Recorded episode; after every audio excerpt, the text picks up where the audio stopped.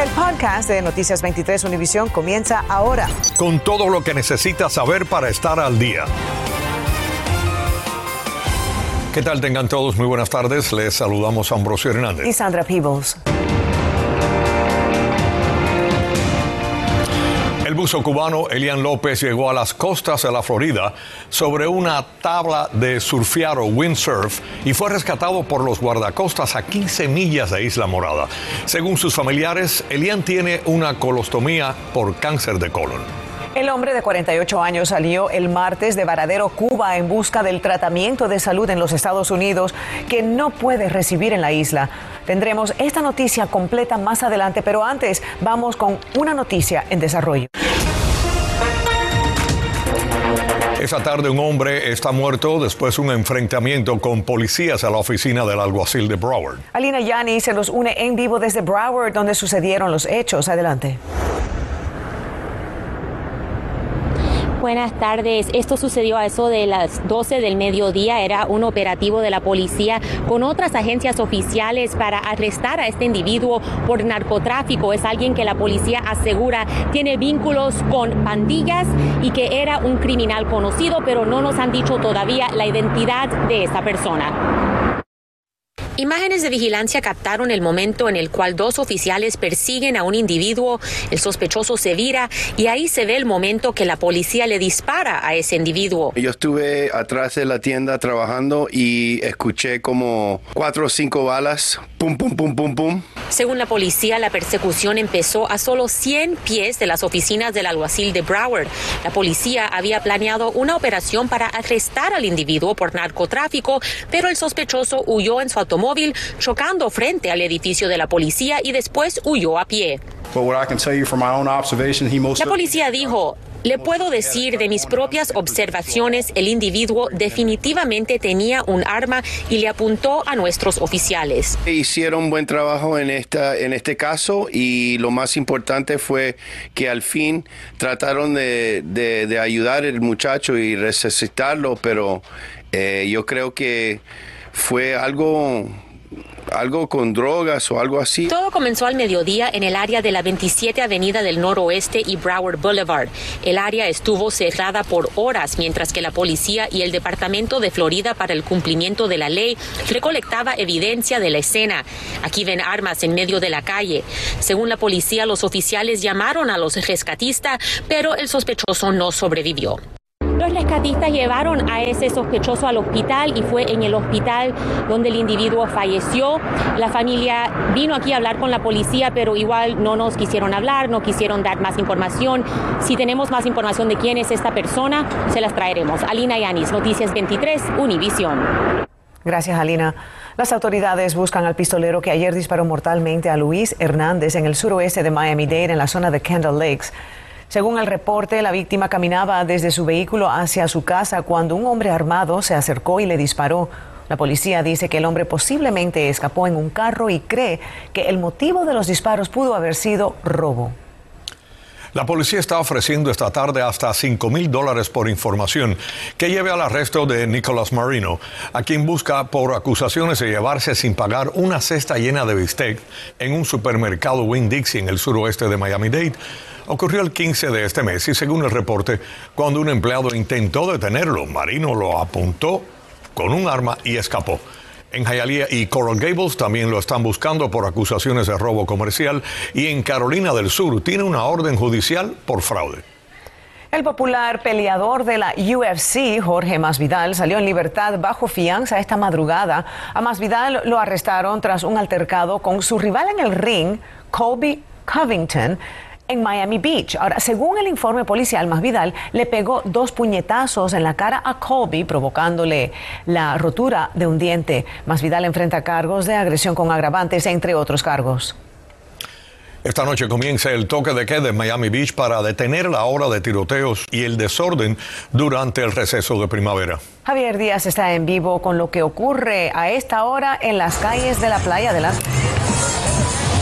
Gracias, saludos y buenas tardes en vivo desde la playa. La gran pregunta que muchos se realizan es qué pudiera esperarse este fin de semana y también cómo los turistas que desde ya han gastado una buena cantidad de suma de dinero en hoteles, alojamiento, comida y bebida, cómo van a reaccionar ellos ante este toque de queda, porque ya desde las 6 de la tarde algunos restaurantes que se encuentren en esta zona que se ha establecido para el toque de queda no podrán seguir vendiendo bebidas alcohólicas. Estas son imágenes en vivo de cómo está la tarde a esta hora en Ocean Drive y exactamente la calle número 6, donde los negocios deberán cerrar con suficiente tiempo de antelación a las 12 de la noche cuando comience el toque de queda para evitar que los clientes violen precisamente esta ordenanza. Los hoteles, por otro lado, sí pueden continuar con sus servicios normales siempre y cuando estén atendiendo a los huéspedes del hotel. Los negocios que no sean hoteles, sin embargo, sí podrán seguir operando durante el horario del toque de queda, pero solo ofreciendo servicio de comida para recoger.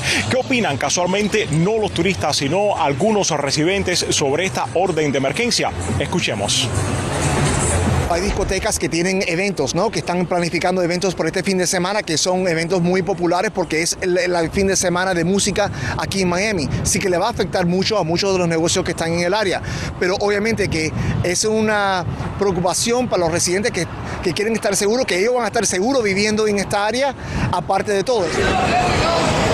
Por otro lado, le enviamos una alerta a los residentes de la ciudad de Miami Beach y a los turistas, en este caso a los residentes. La ciudad les está aconsejando que si van a estar fuera de Miami Beach antes de las 12 de la noche, lo hagan con tiempo para evitar el tráfico vehicular. Y por otra parte, a los turistas, si también van a estar fuera de la ciudad después de las 12 de la noche y entre las 6 de la mañana para entrar, si la policía lo considera necesario, le puede pedir alguna eh, prueba del hotel donde se estén alojando. Nosotros estaremos aquí, inclusive hasta pasadas las 12 de la noche para eh, comprobar con nuestra cámara cómo se va a comportar esta situación cuando las autoridades se comiencen a forzar el toque de queda.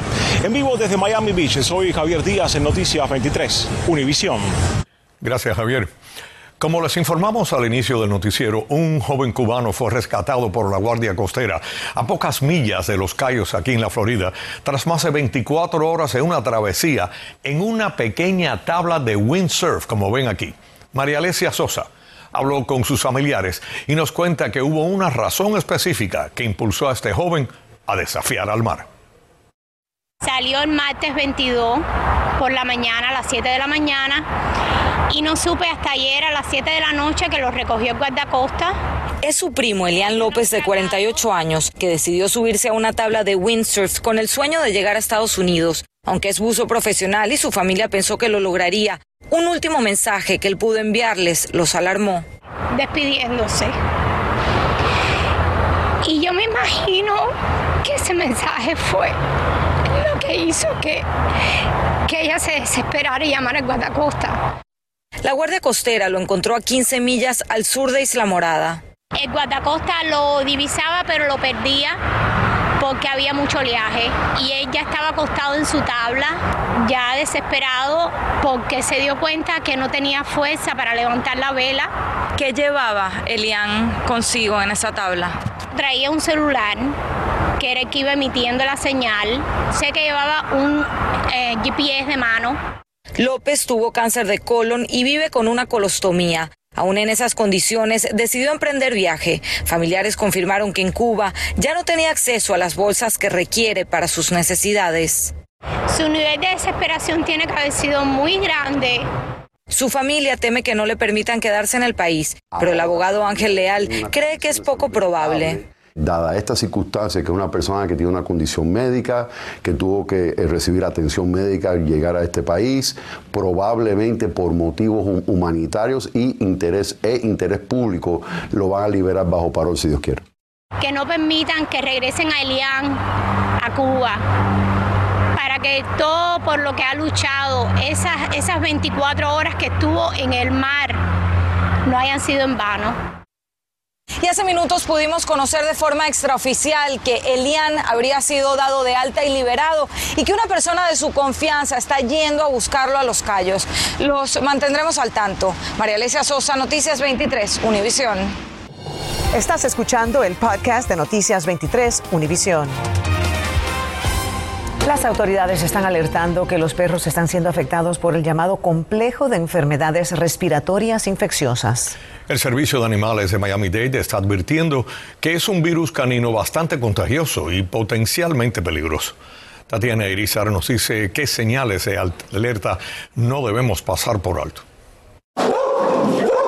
El Servicio de Animales de Miami-Dade emitió una alerta ante el aumento de contagios de un virus respiratorio en perros del sur de la Florida. Por el momento lo que recomendamos es un perrito que tenga eh, síntomas clínicos, hay que tenerlo aislado. Es un virus que parece ser bastante contagioso, eh, entonces es muy importante evitar el contacto directo perro con perro. Alba está preocupada. Dice que su perrita Dulce es muy amistosa. Lo mejor es tener cuidado, vacunarlos y, y esperar a ver si qué se hace con esa alerta. Como todos los virus pasan y vienen ¿no?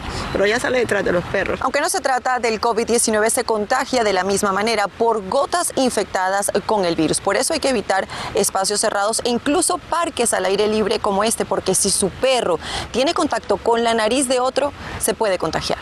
La mortalidad del virus no es alta. La clave es tratarlo a tiempo. Los veterinarios advierten que hay que estar pendiente de síntomas como enrojecimiento de los ojos y secreciones en la nariz, además de estornudos y tos persistente. Generalmente responden bien al tratamiento, pero hay algunos que les pueden, eh, se pueden volver neumonía y ponerse mucho más graves.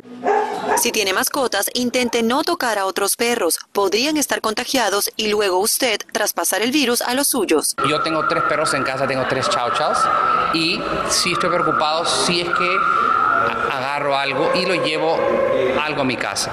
Es highly infectious. No se contagia en humanos ni en gatos. Muy importante, las vacunas deben estar al día. Los perritos que están bien vacunados tienen un buen sistema inmune y el sistema inmune los va a ayudar a proteger eh, de, que de que la enfermedad no se vaya a poner peor. Hasta nuevo aviso quedan suspendidas las vacunas y cirugías en el refugio de Miami-Dade. Tatiana Irizar, Noticias 23, Univisión. Si la travesía de los migrantes por Sur y Centroamérica es difícil, lo que están sufriendo muchos cubanos que cruzan fronteras en los países que colindan con Ucrania es mucho peor, dice. Sus testimonios reflejan la agonía que están sufriendo. Mario Vallejo tiene el reportaje. Una vez más me dieron duro por la espalda y me pusieron corriente cuatro veces. Nunca tuvieron piedad de nosotros. La gente no tienen corazón. No tienen corazón, no tienen nada. Esa gente lo único que hicieron fue maltratarnos todo el tiempo.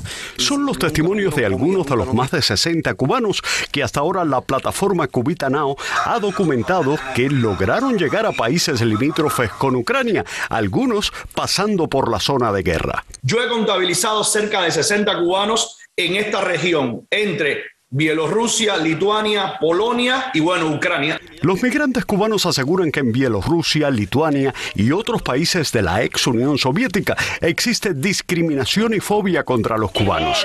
Eso aseguraron durante más de una hora de entrevistas hoy en el canal de YouTube de Cubitanao. No les importa a los niños, nos dan golpe y golpe y muchos golpes y mucho. Ya yo, ya yo pensaba ya que me iba a morir ya a Dairon fue el primero que ellos amenazaron con meter un tiro en la cabeza. Le ratrillaron la, la, la, pistola en la cabeza. Nosotros rápido nos asustamos. Nos cogieron los guardias fronterizos de, de, de, Bielorrusia y nos mandaron para Lituania. Ninguna de las embajadas cubanas en esos países ha querido ayudar a los migrantes de la isla. Solo la Cruz Roja Americana les ha respondido a sus súplicas de ayuda. Vamos a estar tranquilos en Minsk, en la capital, a ver qué pasa. No podemos salir, no podemos trabajar, no podemos hacer nada.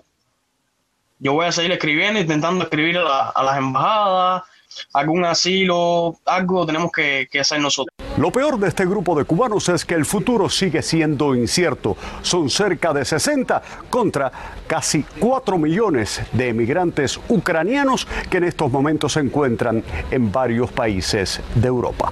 Mario Vallejo, Noticias 23, Univisión. En una acción inesperada, el embajador de Nicaragua ante la OEA, Arturo McFields, denunció a su propio gobierno al que calificó de dictadura. McFields dijo que hablaba para defender a más de 177 presos políticos y más de 350 muertos en su país desde el año 2018. Denunciar la dictadura de mi país no es fácil, pero seguir guardando silencio y defender lo indefendible es imposible. Tengo que hablar, señor presidente, aunque tenga miedo. Tengo que hablar, aunque mi futuro y el de mi familia sean inciertos. Tengo que hablar porque si no lo hago, las piedras mismas van a hablar por mí.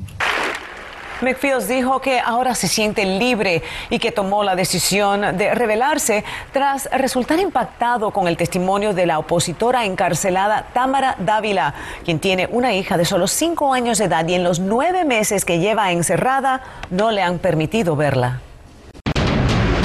Bienvenidos a la información deportiva. La ofensiva que trae Mike, la visión que tiene para este equipo y llegar a la ciudad, quiero decir, es Miami. Esas fueron algunas de las palabras de Teron Armstead en la conferencia de prensa, muy complacido de estar en la ciudad del sol, al igual que Tyreek Hill, la más importante adquisición de los Dolphins en mucho tiempo. Tenía que regresar, regresar a casa. Sabes, tengo familia aquí, siempre estoy aquí. Con estos dos pilares ofensivos, Miami se ha convertido en el equipo a derrotar en la conferencia. El Heat sufrió ayer su segunda derrota consecutiva, esta vez a manos de unos Golden State Warriors, que llegaron a Miami sin cuatro de sus estrellas disponibles. La tropa de Rick Spolstra estuvo muy por debajo de su nivel, pero más allá de la derrota, lo más preocupante fue el altercado entre Jimmy Butler, Udonis Haslem y el coach Eric Spolstra en un momento del partido. Esperemos que ya se hayan limado las asperezas, pues con apenas nueve juegos restantes a la temporada regular, un equipo sin química no va a llegar a ninguna parte en los playoffs. Y hoy a las nueve de la noche se enfrentan las selecciones nacionales de los Estados Unidos y México en partido de eliminatorias mundialistas, un verdadero choque de gigantes que usted podrá ver en vivo por Univision y tu DN. Ernesto Clavelo Deportes 23. La FDA dijo que una inspección que realizó tras la retirada de la leche de fórmula para bebés de la compañía Abbott Nutrition reveló que la compañía no se aseguró de mantener un estricto protocolo de seguridad en las superficies de la planta. En febrero se retiraron del mercado varios lotes de Similac, Alimentum y L-Care después de que dos bebés murieron y otros tres sufrieron infecciones graves tras consumir esos productos. Acabas de escuchar el podcast de Noticias 23 Univisión. Puedes descubrir lo mejor de los podcasts de Univisión en la aplicación de Euforia o en univision.com diagonal podcasts.